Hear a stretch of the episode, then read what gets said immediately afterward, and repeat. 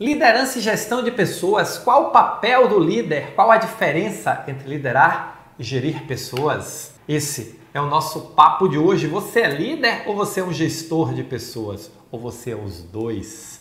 Vamos entender isso hoje? Olá, eu sou Roberto Gordilho e estou aqui para lhe ajudar a se tornar um gestor e uma gestora extraordinária da saúde. O líder que entrega resultados acima da média de forma contínua e consistente leva o seu time ao sucesso. E você é líder ou você é só um gestor de pessoas? Um gestor de tarefas? Qual a diferença entre liderança e gestão? Gestão é a parte hard do negócio, gestão é ferramenta, gestão é técnica, gestão é estratégia, gestão é você saber elaborar uma estratégia, você saber implementar uma estratégia, saber monitorar. Gestão é você gerir processos, gestão é o ferramental, gestão é tecnologia. Gestão é gerir pessoas. E liderança? Liderança é a essência. Posner diz que liderar é a arte de mobilizar os outros para que estes queiram lutar por aspirações compartilhadas. Quer entender o que é liderança de uma forma bem simples, bem suave? Pense só. Você faz alguma atividade voluntária, seja na igreja, seja no centro, seja na sua comunidade. Procure entender por que é que você está participando dessa atividade e olhe para o líder, para a pessoa que está liderando ali e veja, você não está recebendo nada, você está gastando seu tempo, você está gastando sua energia, você está gastando seus recursos, você está.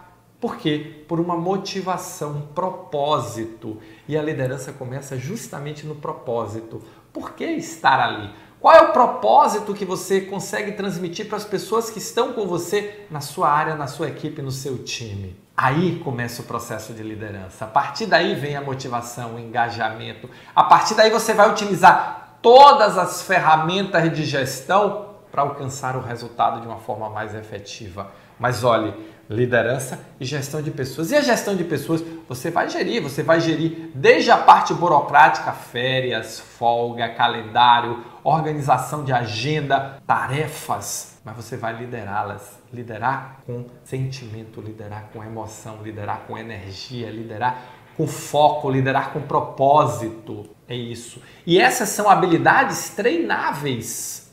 Você aprende a desenvolver essas habilidades. É o dom, é disciplina, organização e método. Para tudo tem método, mas o método precisa ser trabalhado no desenvolvimento das hard skills, estratégia, governança, tecnologia, processo e pessoas e das soft skills, liderança, gestão de conflitos, gestão de pessoas, solução de problemas, comunicação, propósito e tantas outras habilidades para você manter o seu time engajado. Como estão os seus desenvolvimentos de habilidades? Há quanto tempo você não trabalha isso? Você considera isso aí dentro da sua organização? Qual é o propósito da sua equipe? E depois ainda fica reclamando que os resultados não acontecem, que sua equipe não está motivada, que sua equipe não está engajada, que as pessoas não te entendem.